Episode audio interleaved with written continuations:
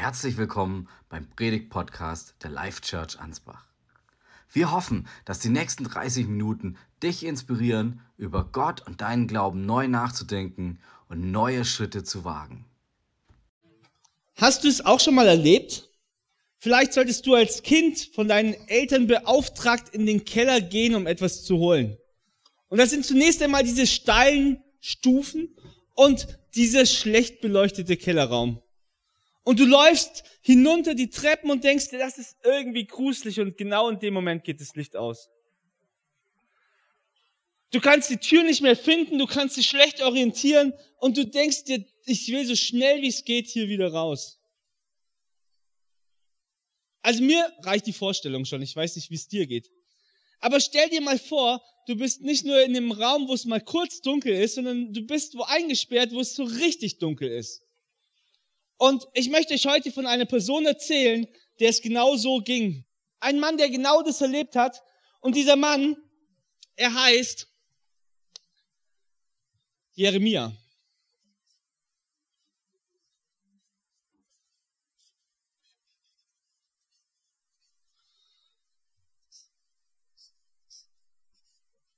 Jeremia, der wurde nicht nur in einem dunklen Keller, der wurde in eine Zisterne eingesperrt. Vielleicht nannten seine Freunde ihn Cherry, ich weiß es nicht genau. Auf jeden Fall, zu der Zeit, als Jeremia lebte, da ging es nicht gut um seine Heimatstadt, auch nicht das ganze Land. Jerusalem, Juda, ähm, da stand ein Krieg bevor. Und der starke, mächtige König von Babylon, Nebukadnezar heißt der, der stand mit seinen Soldaten schon um die Stadt und das sah nicht gut aus. Der heimische König, König Zedekia, ähm, der war ein bisschen spezieller Fall. Der, das, wir können uns den so vorstellen, als der hat ständig seine Meinung geändert. Also je nachdem, wer ihn gerade gegenüber war, war er mal für diese Variante, dann für diese Variante, gehandelt hat er dann nochmal anders. Also es war nicht unbedingt die beste Konstellation. Wir können uns so wie so eine Playmobil-Figur vorstellen, die man halt einfach mal dorthin schiebt, wo man sie haben möchte. Und Jeremia, er sagte, das wird nicht gut ausgehen. Er war sich sicher, denn er hat von Gott gehört, dass das eigene Land, die Heimat, dass sie erobert werden wird. Und er ging damit mit dieser Botschaft zu den Menschen und erzählte ihnen davon. Er sagte, geht zu den Babyloniern und ergebt euch, das ist eure einzige Chance. Wenn ihr in dieser Stadt bleiben wollt, dann seid ihr verloren.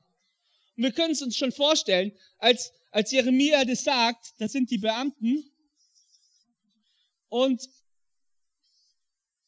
die hören das und die diskutieren darüber, was, wie sollen sie mit dieser Botschaft umgehen.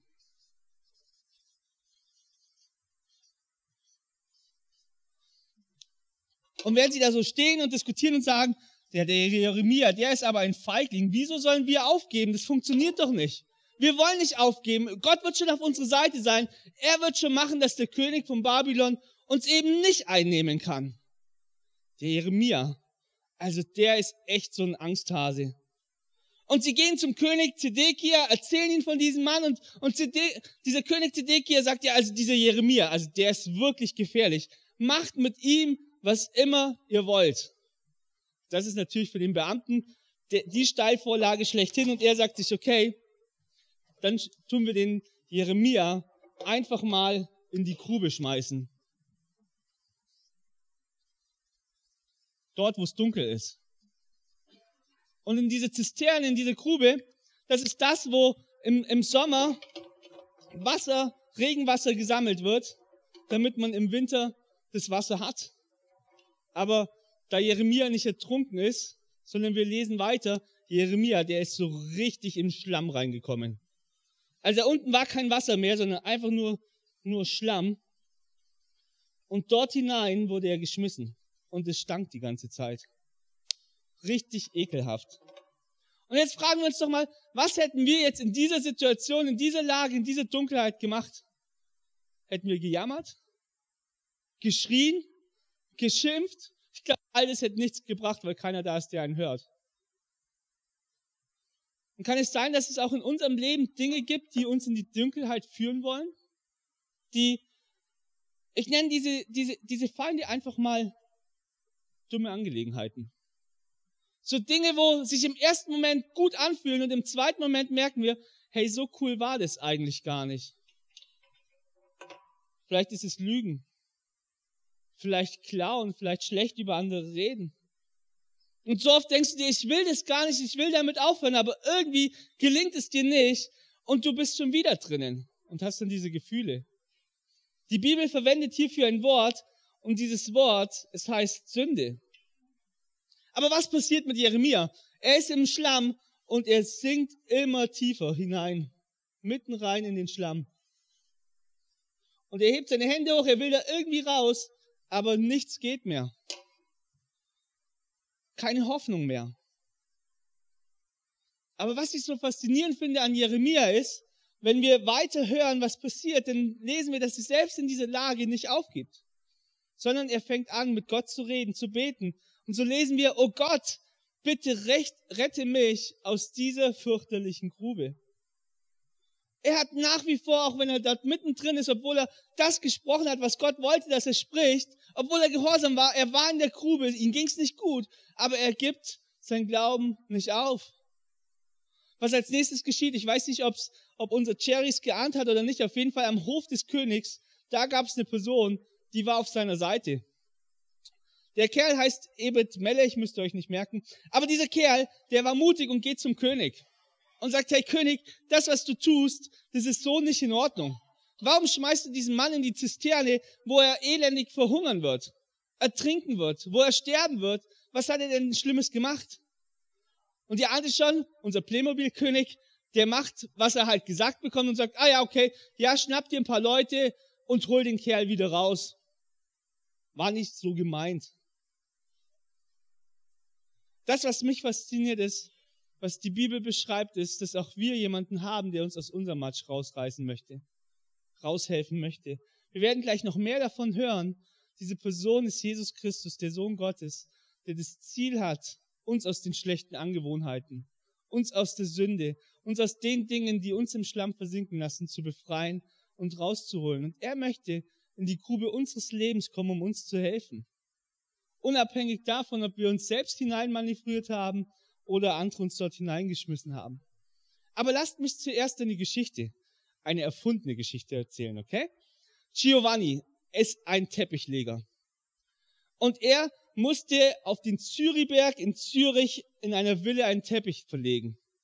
Es war bereits freitags halb vier und plötzlich, als er so sich umdreht, entdeckt er, Mist, da ist eine Delle. So unter dem Teppich. Der überlegt sich halb vier, Freitag, was macht man? Er weiß, nicht nur die Frau ist zu Hause, sondern auch die Mama gibt gutes italienisches Essen und er denkt sich, oh Mist, was habe ich getan? Und er guckt in seine, fühlt seine Hosentasche und denkt sich, ich habe meine Zigaretten vergessen. Und er entscheidet sich, okay, er geht zu dieser Delle hin und er fängt an zu stampfen, bis es glatt ist. Er denkt sich, okay, macht die restliche Arbeit weiter es dauert nicht lang, da kommt die Frau des Hauses nach Hause, kommt zu Giovanni und sagt, hey, der Teppich, der schaut echt wunderbar aus. Möchtest du eigentlich einen Kaffee haben? Kann ich dir einen bringen? Und er sagt, ja klar. Und sie kommt und holt einen Kaffee und bringt ihn den und sagt auf einmal, ah ja, ich habe noch deine Zigarettenschachtel gefunden. Und er denkt sich, Zigaretten? Delle? Ja, und weißt du übrigens, wo der Hamster ist? Hamster? Nee, habe ich nicht gesehen, auch nicht gehört oder sowas. Wann immer Giovanni den Zürichberg sah, wusste er, da oben klebt er noch. Man kann ihn vielleicht nicht sehen, definitiv ist ein Teppich drüber, aber riechen, das wird er. Und meine Frage ist, was in deinem Leben stinkt hamstermäßig? Wo du genau weißt, okay, man kann es vielleicht nicht sehen, aber du weißt, das fault vor sich hin und es klebt unter deinem Teppich. Du kriegst es nicht los. Es stinkt. Und es wird sich nicht verändern. Was verseucht dein Leben hamstermäßig? Wovon möchtest du frei werden? Von welchen stinkenden Hamster? Oder für die Erwachsenen formuliert, wo sind die Leichen in deinem Keller? Die Bandbreite, unsere Verhaltensweisen, die uns von Gott trennen, die sind groß. Das, was sich in den Kellern unseres Herzens verstecken kann, ist breit. Lügen, Selbstsucht, Götzen anbeten, sich von Wut leiten lassen, Intrige entstiften, Neid, sich irgendwelchen Süchten hingeben, sich über andere erheben, stehlen, Vater und Mutter nicht ehren, den Namen des Herrn missbrauchen, morden, Ehebrechen, Lügen, Diebstahl, giftige Worte, Aufbrausen, Zorn, jegliche Art feindlicher Gesinnung.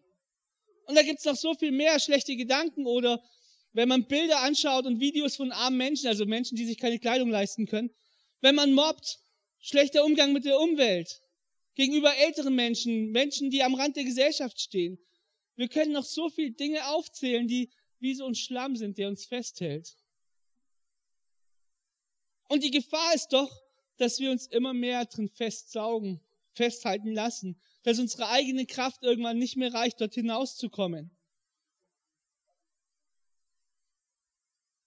Und wie gut wäre es, wenn es eine Möglichkeit gibt, dort hinauszukommen.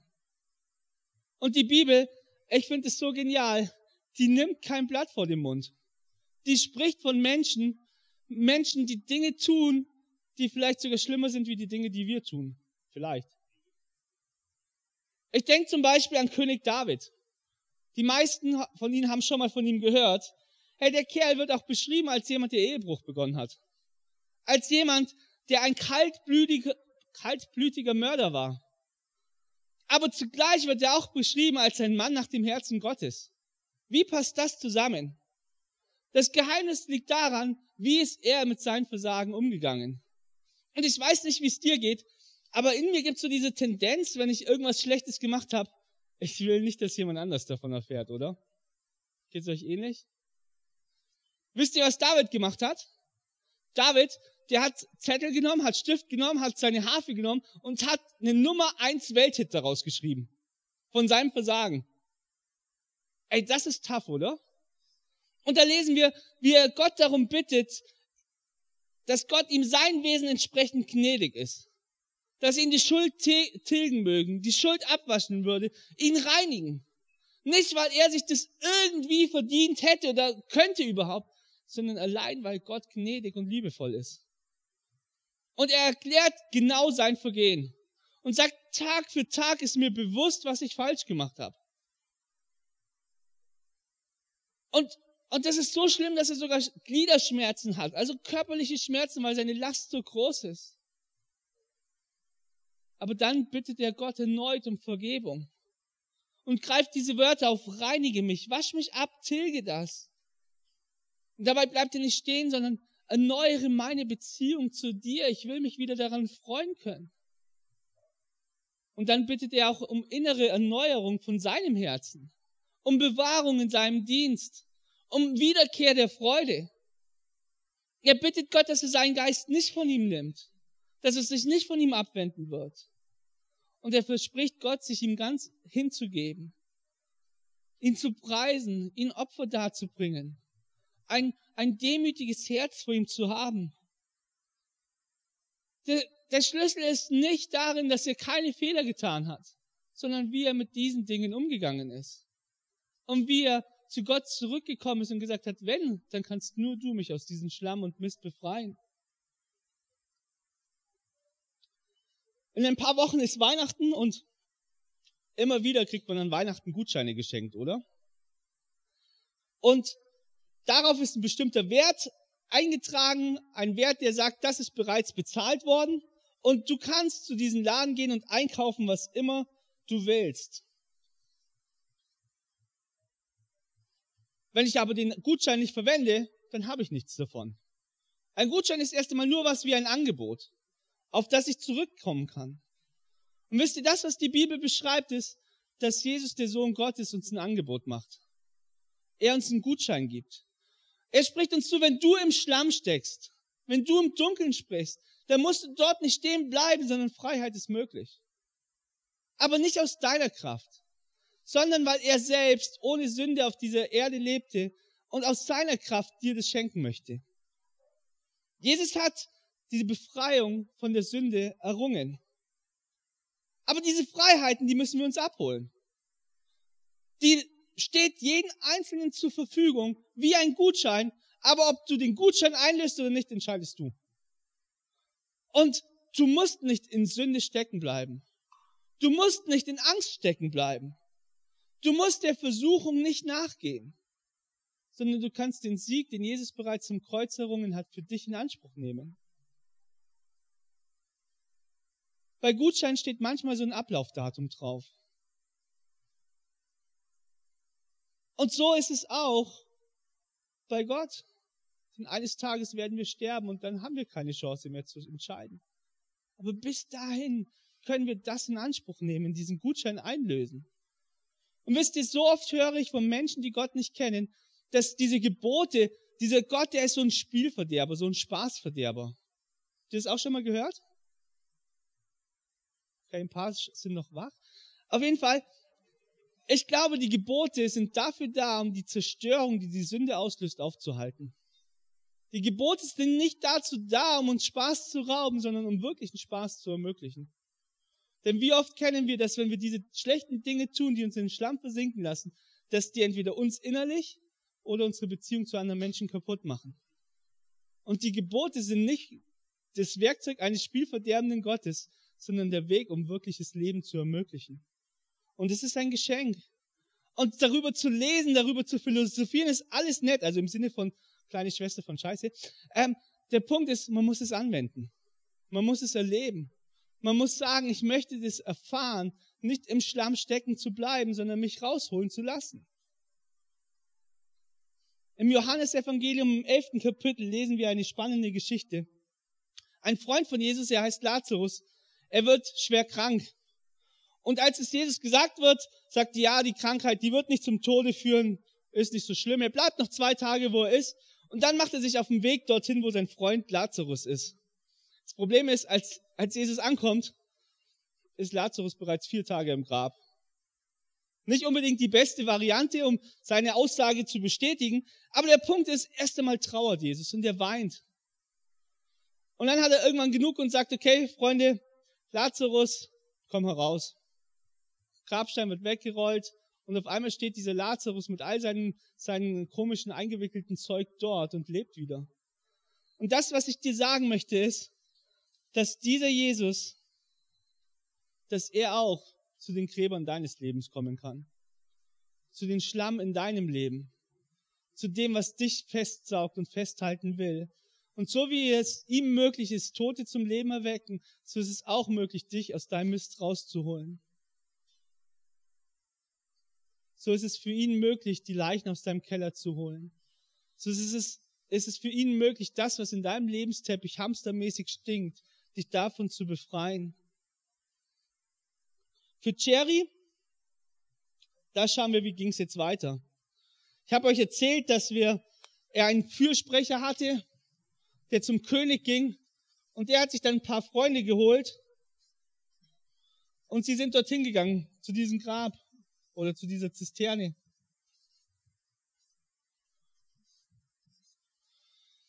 Und während sie dort ankamen, haben sie Kleider genommen und zu so einem Strick zusammengebunden. Und sie haben diesen Strick nach unten genommen und haben gesagt, hey Cherry, leg diese Kleider um dich herum, dass wenn wir dich mit dem Seil hochziehen, dass es nicht dein Fleisch zerreißt und zerschneidet. Und sie fangen an, ihn da rauszuziehen. Gemeinsam aus der Zisterne zu befreien. Und wisst ihr, die Botschaft von heute ist nicht nur, dass Jeremia, dass unser Cherry aus der Zisterne befreit wurde, sondern die Botschaft heute lautet folgendermaßen.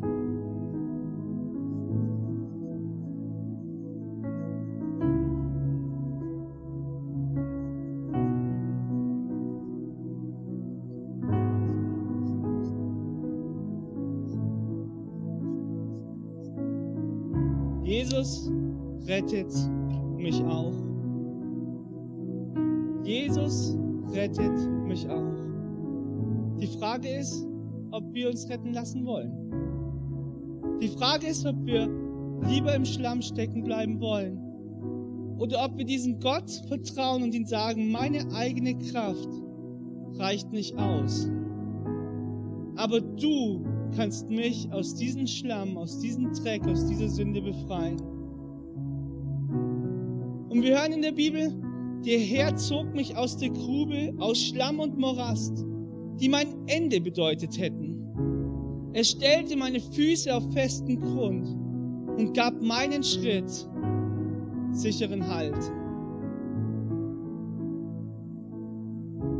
Vor zehn Jahren, ein paar Monaten, stand ich vor einer Beamtin, die mich fragte, wollen Sie, Judith ist jetzt nicht hier, diese Frau Judith zu ihrer Ehefrau nehmen. Und ganz ehrlich, ich war kein Trottel, ich habe Ja gesagt. Und meine wunderschöne Braut, was für ein Glück für mich, war blind genug, um auch Ja zu sagen.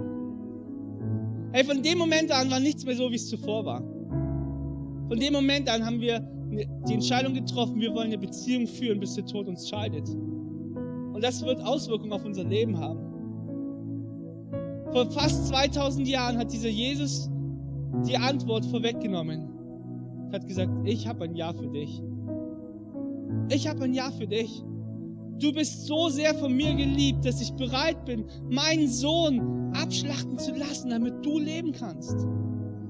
Und sein Ja für dich ist ohne Veränderung. Egal wie weit du im Schlamm schon versunken bist, ob nur noch die Haarspitzen zu sehen sind, sein Ja ist fest.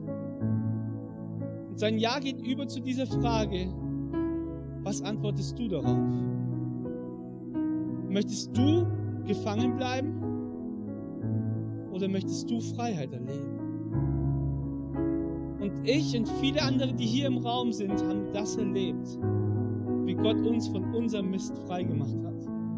Und es würde so viele Geschichten geben, die wir euch erzählen können. Vielleicht bist du neugierig geworden, dann komm doch nach dem Gottesdienst auf einzelne Leute zu und frag sie danach.